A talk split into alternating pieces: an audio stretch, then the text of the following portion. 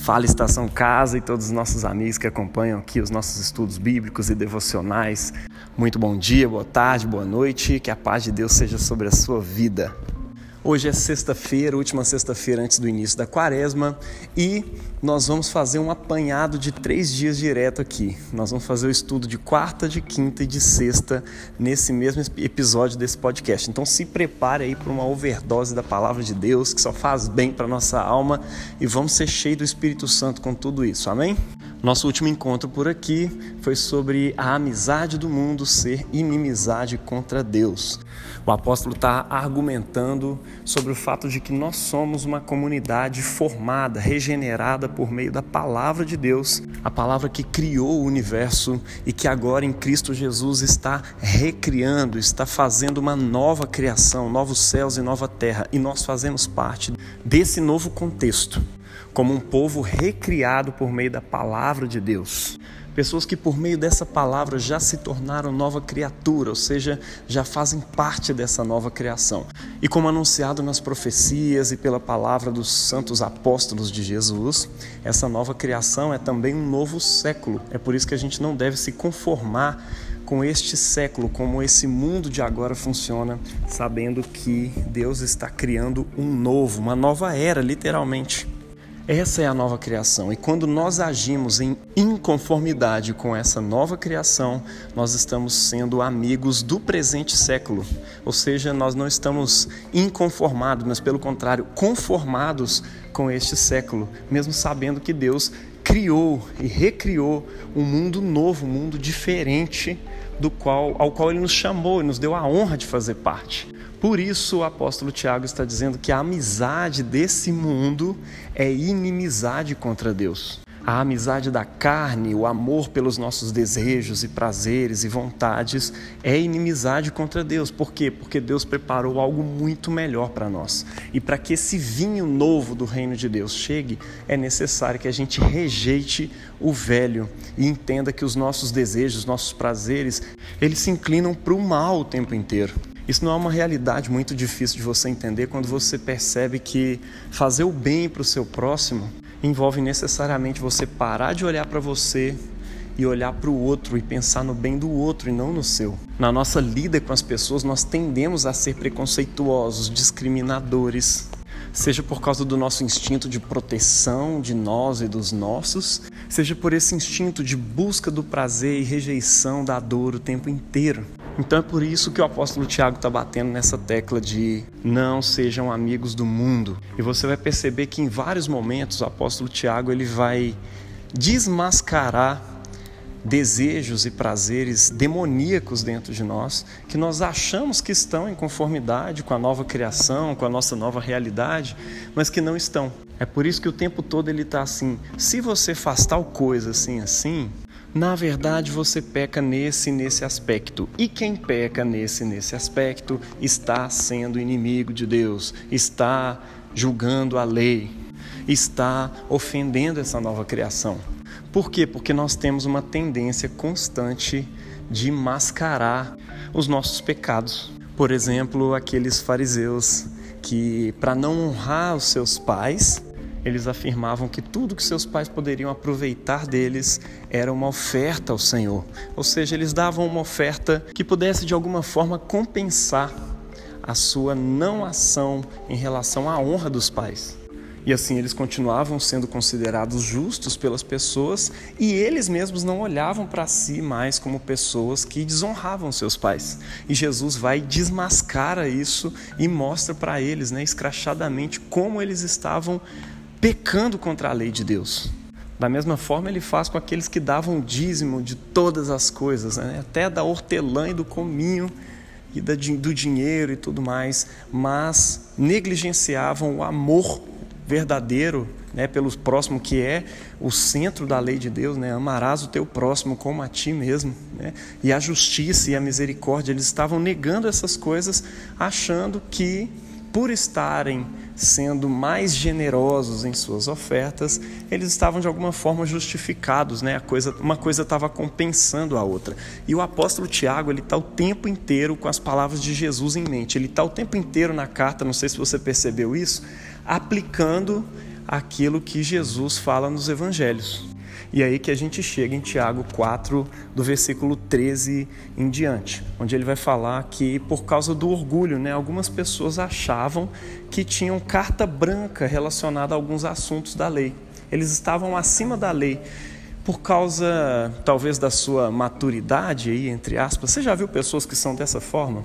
Talvez aquele irmão que afirma junto com toda a igreja que embriaguez é pecado, mas aí de repente você pega ele embriagado e vai questionar e ele fala: peraí, vejamos, não é bem assim, né? É porque eu sou uma pessoa já madura, eu sei o que eu estou fazendo, eu tenho entendimento ou dentro de certas e certas condições que eu, que já sou madura há muito tempo, posso compreender e outros não. Então é melhor dizer para os outros que isso é errado, que isso é pecado, mas eu sei que eu posso fazer. Né? O mesmo se dá com questão de uso de drogas, né? É melhor que as pessoas não usem, mas eu que tenho entendimento, eu que sou maduro, eu posso usufruir dessas coisas, porque aqui do alto da minha maturidade, né?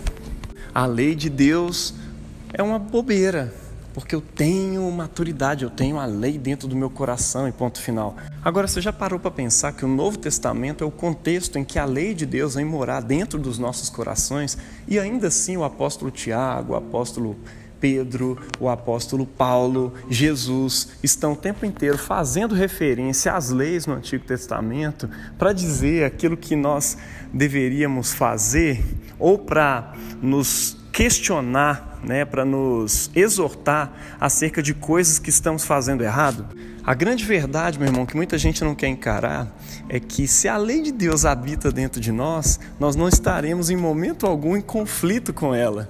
E por quê? Porque nós servimos a Jesus, estamos nos relacionando com Jesus e ele nos leva, né? ele nos dá uma graça. E graça não é um salvo-conduto de Deus para você continuar vivendo uma vida de pecado e Deus te aceitando ali daquele jeito. Pelo contrário, a graça é a habilidade de Deus em nós, por meio do Espírito Santo, para ser e para fazer coisas que nós não podemos ser e fazer por nós mesmos.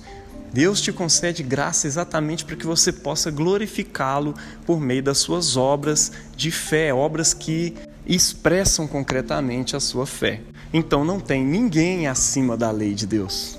É triste como esses argumentos começam por aí, né, em questão de usos e costumes, cultura e tudo mais, e de repente você vê pessoas aplicando isso na área da mentira, na área do não adulterarás, não furtarás, não matarás. Eu não sei você, mas eu gosto muito de ficar assistindo aqueles investigação Discovery, né? E eu vejo que tem uma constante, tem uma recorrência muito grande em crimes que religiosos praticaram contra suas esposas algumas vezes contra seus maridos, mas normalmente é o marido contra a esposa e o marido que é pastor e que se apaixona por uma mulher que não é a sua esposa. E normalmente são pessoas fundamentalistas, né, que dentro do seu fundamentalismo sabem que não podem simplesmente largar a sua esposa para ficar com uma outra mulher. Então ele planeja alguma forma da sua esposa morrer e ele arruma um jeito de assassiná-la, de matá-la, ou de colocá-la dentro de um acidente, para que ele possa então, viúvo, se casar com uma outra pessoa. E quando questionados a respeito disso, eles acreditam piamente estar servindo a Deus nesse contexto. E se se deparassem algum dia com o apóstolo Tiago, ele teria dito exatamente isso. Você diz que ama a Deus, mas se sente acima da sua lei?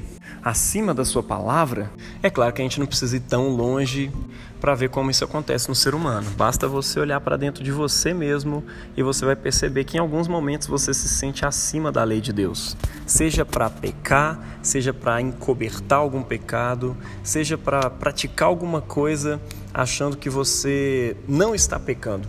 Uma forma de dizer para você, eu estou fazendo isso, mas no caso aqui não é pecado, ou para mim isso aqui não é pecado. Tiago é o apóstolo do sim, sim, não, não. Ele chama atenção para isso a carta dele inteira. Ou é ou não é. A Bíblia diz isso ou não diz? A lei diz isso ou não diz? E é por isso que no versículo 11 do capítulo 4 ele diz: Irmãos, não falem mal uns dos outros. Aquele que fala mal do irmão ou julga o seu irmão, fala mal da lei e julga a lei. Ora, se você julga a lei, não é um observador da lei, ou seja, a sua relação com a lei não é mais de alguém que precisa obedecê-la, mas sim de um juiz, alguém que a executa né, em cima de outras pessoas. E não, você não é o juiz, você é alguém que está debaixo da lei, você não está acima dela. Né? Um só é legislador e juiz, ou seja, Deus né, é aquele que pode legislar e aquele que pode julgar. Deus não deu nenhum desses dois poderes a nós. Deus não faz, Deus não te dá poder para criar leis e não te dá poder para julgar pessoas, tá? aquele que pode salvar e fazer perecer. Somente esse é legislador e é, é, juiz também. Né? Mas quem é você para julgar o seu próximo? Né? E aí, na mesma lógica de quem quer andar acima da lei, ele vira para outros e diz: é, é, ele está falando a respeito aqui de orgulho, né? alguém que se orgulha nesse nível. E aí ele vira e fala: escutem agora vocês que dizem, hoje ou amanhã iremos para a cidade tal e lá passaremos um ano e faremos negócios e teremos lucros. Vocês não sabem o que acontecerá amanhã. O que é a vida de vocês? Vocês não passam de uma neblina que aparece por um instante e logo se dissipa. Ele está convidando as pessoas para olharem para aquele, para aquela neblina da manhã que de repente começa a levantar o sol, aquela neblina vai sumindo, vai desaparecendo, né? Dos lugares que estão um pouquinho frios ou dos lugares mais elevados. Pois é, ele está dizendo: olha, vocês são pura neblina, vocês passam né, de repente e estão achando que podem fazer os seus planos é, ao contrário da vontade de Deus. Né? Ele está falando aqui a respeito de uma atitude orgulhosa, não é nem de um otimismo, mas há pessoas que realmente pensam assim. E nós precisamos é, é, pegar essa palavra e aplicar ela de modo radical em nosso coração também. Porque nós costumamos fazer assim. Nós fazemos planos sem pensar se aquilo ali vai corroborar com a proposta do reino de Deus. E fazemos planos sem saber se é isso que Deus está querendo realmente que a gente faça ou não. Né? Então ele está dizendo: olha, vocês são como neblina que vem, né, aparece e logo se dissipa. Em vez disso, vocês deveriam dizer: se Deus quiser não só viveremos, como também faremos isso ou aquilo. Tá dando para entender? Se Deus quiser, não é que eu vou fazer isso ou aquilo. Se Deus quiser, eu vou estar vivo amanhã. E segundo, se Deus quiser e assim permitir e abençoar, eu farei isso ou aquilo. Né? Eu acho legal porque essa expressão encarnou na fala cristã. Só que o grande problema é que quando uma coisa vira ditado popular, encarna na nossa fala, nas nossas expressões, a gente tende a dizê-las para poder mascarar o nosso pecado, né? E achar que está observando aquela lei só porque a gente está falando dela, né? E na verdade não está fazendo isso no fundo do nosso coração. A grande questão aqui é: você precisa se fazer uma pergunta. Quando você faz planos, você está planejando como um orgulhoso que quer fazer um monte de coisas e não está nem aí é, para saber se aquilo está realmente, de fato, corroborando com o reino de Deus, com essa nova criação. É, você está fazendo planos achando que você tem poder para mandar na sua vida. Esse é, o, é a, essa grande questão que o apóstolo Tiago está convidando a gente a encarar aqui o tempo inteiro. Se Deus quiser, não somente viveremos, mas também faremos isso ou aquilo. Agora, entretanto, vocês se orgulham das suas arrogantes pretensões. É disso que ele está falando. Todo orgulho semelhante a esse é mal. Mal. Portanto, aquele que sabe que deve fazer o bem e não faz, nisso está pecando. Veja bem, é isso que eu estava dizendo antes ele retira uma máscara de pecado, né? ele retira a máscara que está em cima do pecado, do orgulho de muitas pessoas que acham que estão ali servindo a Deus, que não estão pecando. Né? Aí ele tira a máscara e fala: Tá vendo isso aqui? Isso é pecado. E agora que você sabe que deve fazer o bem, se você decidir não fazer, você está sendo hipócrita, você está pecando. Você, você não está pecando mais não é só por hipocrisia, não. Você está pecando claramente. Né? Você não está tentando disfarçar. Agora não tem nem jeito de você disfarçar aquilo que você está fazendo. Amém? Então ele entra no capítulo 5, dizendo: Escutem agora, ricos. Mais uma vez, o apóstolo Tiago vai começar a bater nos ricos aqui, né? Chorem e lamentem por causa das desgraças que virão sobre vocês.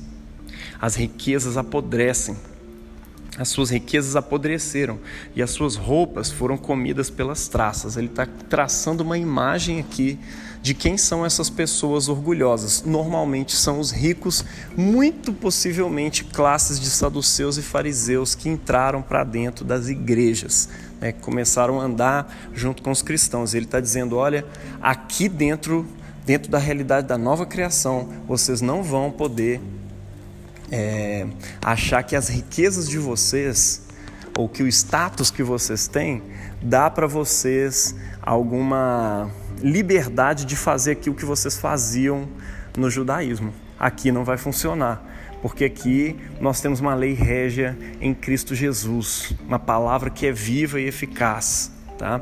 Então ele está virando para esses caras e dizendo para eles: não tem jeito, vocês não fazem ideia. Aquilo que vocês acham que é status e que dá para vocês algum poder de estar sobre a lei, né, de estar acima da lei, então, as riquezas de vocês apodreceram, as suas roupas foram comidas pelas traças. O seu ouro e a sua prata, que parecem ser aquilo que dá poder para vocês, na verdade está tudo enferrujado. Da perspectiva de que, logicamente, isso não estava acontecendo na vida real.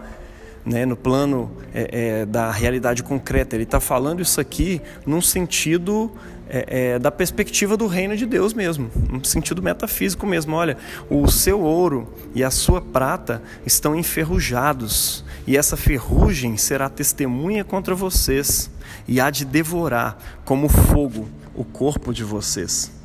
Nestes tempos do fim, vocês ajuntaram tesouros. Olha só, nestes tempos do fim.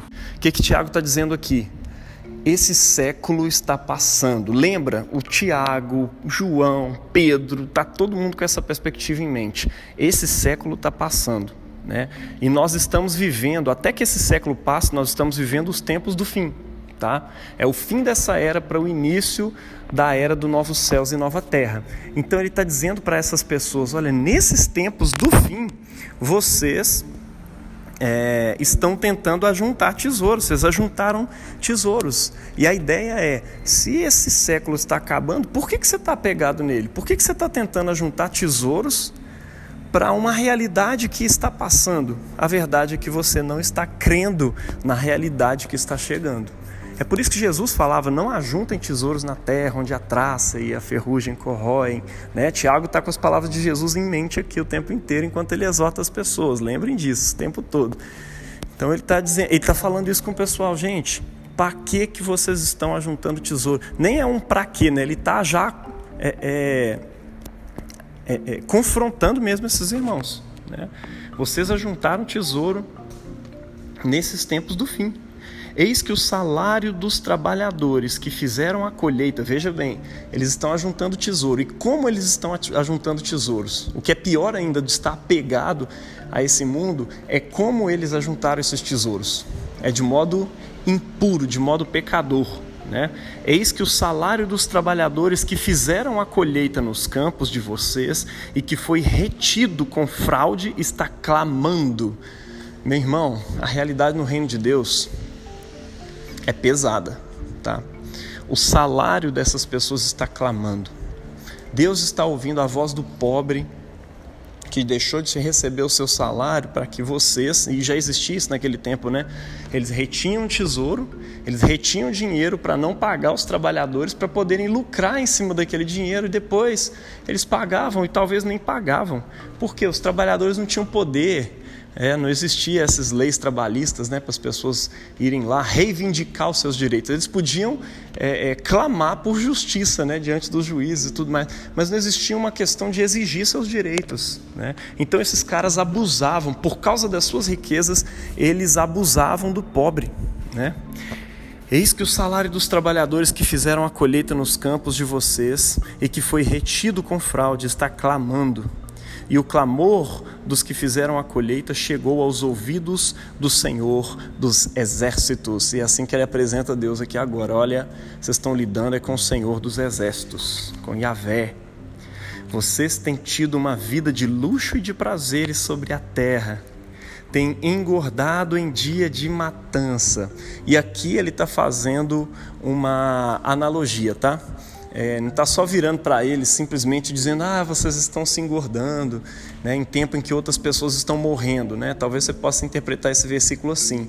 Mas a verdade é que a analogia que ele está fazendo aqui é: vocês são cordeiros prontos para morrer, vocês estão engordando, né? vocês já, já estão ficando gordinhos para Deus poder matar vocês daqui a pouco. Se preparem, porque o juízo está chegando. É disso que ele está falando. Tá? Vocês têm engordado em tempo de matança. O que está acontecendo com vocês era o que tinha que acontecer mesmo. Né? Vocês têm condenado e matado o justo, sem que ele ofereça resistência. E aqui a referência, meu irmão, não é, é, é as pessoas justas simplesmente. Ele está fazendo uma referência aqui diretamente a Cristo, diretamente a Jesus. Né? Os seus pecados, aquilo que você faz, matou Jesus na cruz. Né? Vocês têm condenado e matado o justo, sem que ele ofereça resistência.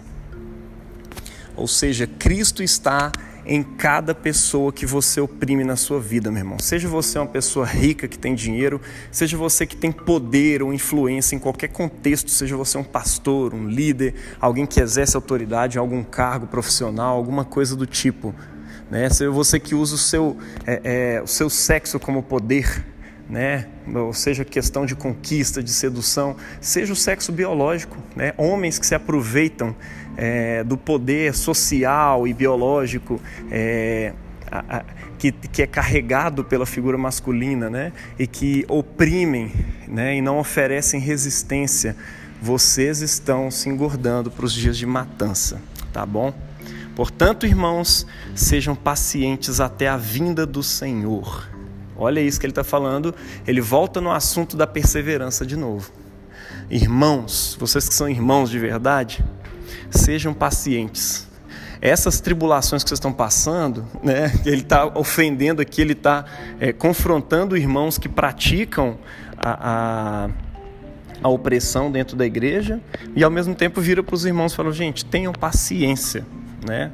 Sejam pacientes até a vinda do Senhor. É isso que nós estamos aguardando. Eis que o lavrador aguarda com paciência o precioso fruto da terra, até receber as primeiras e as últimas chuvas. Lembrando que a chuva não é algo que pode ser controlado pelo lavrador, né?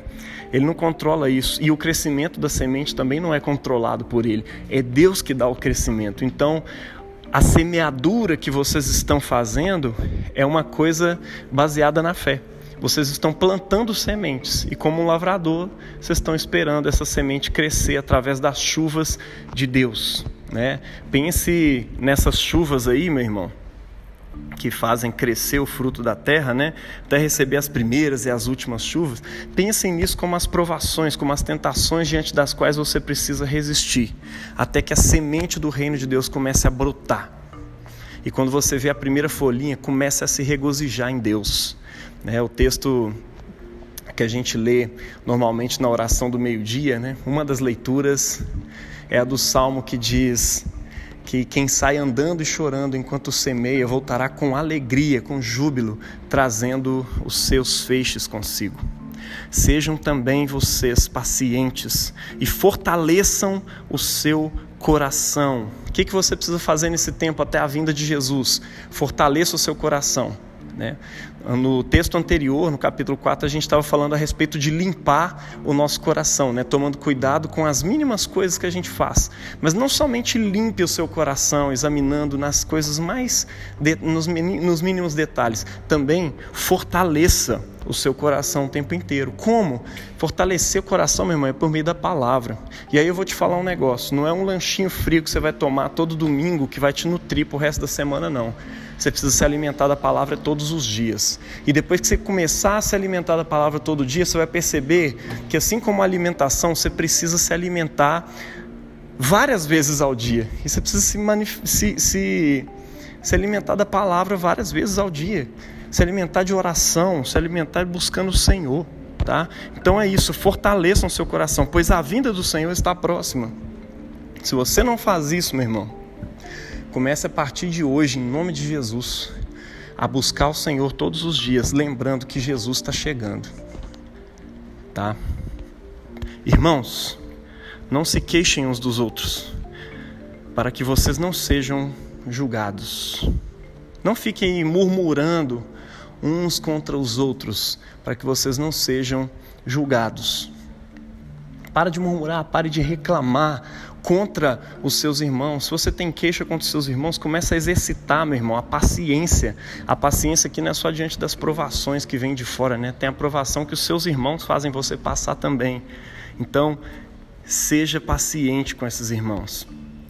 Eis que o juiz de verdade está às portas. O que, que ele está dizendo aqui? Pare de ficar se queixando contra o seu irmão. Pare de ficar julgando os seus irmãos, né? para que vocês não sejam julgados por Deus no final das contas. É por isso que Jesus ensina a gente a orar, né? Perdoai as nossas ofensas, assim como nós perdoamos os nossos devedores. Enquanto você vive aqui nessa terra como um cristão, o seu trabalho é não se queixar, mas sim perdoar aqueles que te ofendem, para que Deus, o vosso Pai, também vos perdoe. Ah, mas como é que vai ficar a questão da justiça? Bem-aventurados que têm fome e sede de justiça. Sim, e é por isso que o apóstolo está dizendo aqui: eis que o juiz está às portas. O juiz está chegando. Não se preocupe. O que ele tiver de julgar, ele vai julgar. Não se preocupe. E tome você cuidado, porque se você for uma dessas pessoas que ele precisa julgar, ele vai julgar. Então tome cuidado. Viva a partir da graça, manifeste graça para os seus irmãos, para que você também receba graça quando o juiz chegar diante de você. Irmãos, tomem como exemplo de sofrimento e paciência os profetas que falaram em nome do Senhor. Eis que consideramos felizes os que foram perseverantes. Vocês ouviram a respeito da paciência de Jó e sabem como Deus, como o Senhor, fez com que tudo acabasse bem. Então, perseverem como Jó, porque o Senhor é cheio de misericórdia e compaixão. Veja bem, o Senhor é cheio de misericórdia e compaixão. Saiba você que Ele não é o tipo de juiz que vai vir e vai analisar tintim por tintim cada coisa que você fez e não fez e falar: ah, você não fez isso, agora eu vou jogar um raio na sua cabeça, vou fazer você pagar. Não.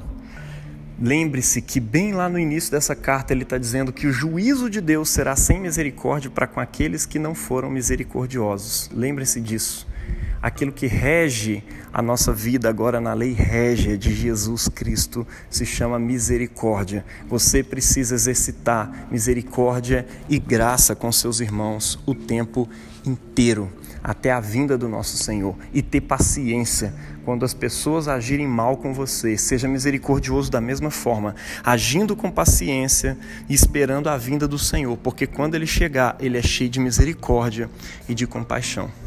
Por fim, o último versículo de hoje, dessa sexta-feira, é: Acima de tudo, meus irmãos, não jurem nem pelo céu, nem pela terra, nem por outra coisa qualquer, mas que o sim de você seja um sim e que o não de você seja não, para que vocês não incorram em condenação.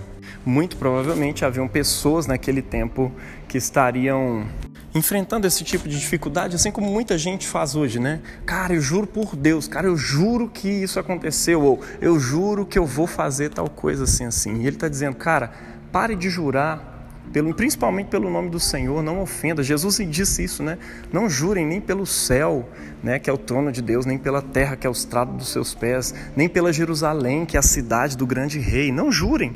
Seja simples. O vosso sim seja sim, o vosso não não. Ou seja, né, você não precisa praticar juramentos. Simplesmente saiba que a palavra de Deus está dentro de você. A lei de Deus mora dentro de você. E o seu sim é sim, e o seu não é não. Seja uma pessoa franca, seja uma pessoa firme nas suas decisões, meu irmão prometa algo e cumpra. Seja você um pai, seja você um marido, seja você uma esposa, um filho, seja você um amigo, uma amiga, namorado, namorada, cumpra as suas palavras, que você seja conhecido como alguém que cumpre as suas palavras. E aí, não somente com as pessoas, mas também com Deus. Se você fez um pacto com Deus de fazer parte dessa nova criação por meio de Jesus, seja o seu sim para Deus um sim de verdade. Que o seu sim para Deus não seja aquele sim inseguro, mas a decisão firme de alguém que sabe que, mesmo sendo fraco, Deus o capacita. Que seja o sim que o Joãozinho, cheio de medo, dá para mim quando eu falo com ele: pule daí, meu filho, que eu vou te segurar. E ele diz sim, cheio de medo, mas ele confia na minha palavra. Confie você também na palavra de Deus e saiba que Ele vai te fortalecer para fazer e ser coisas que você não pode fazer e ser por você mesmo. Por exemplo, o seu sim. Deus te abençoe na palavra, na prática dessa palavra, em nome do Pai, do Filho e do Espírito Santo, meu irmão. Amém.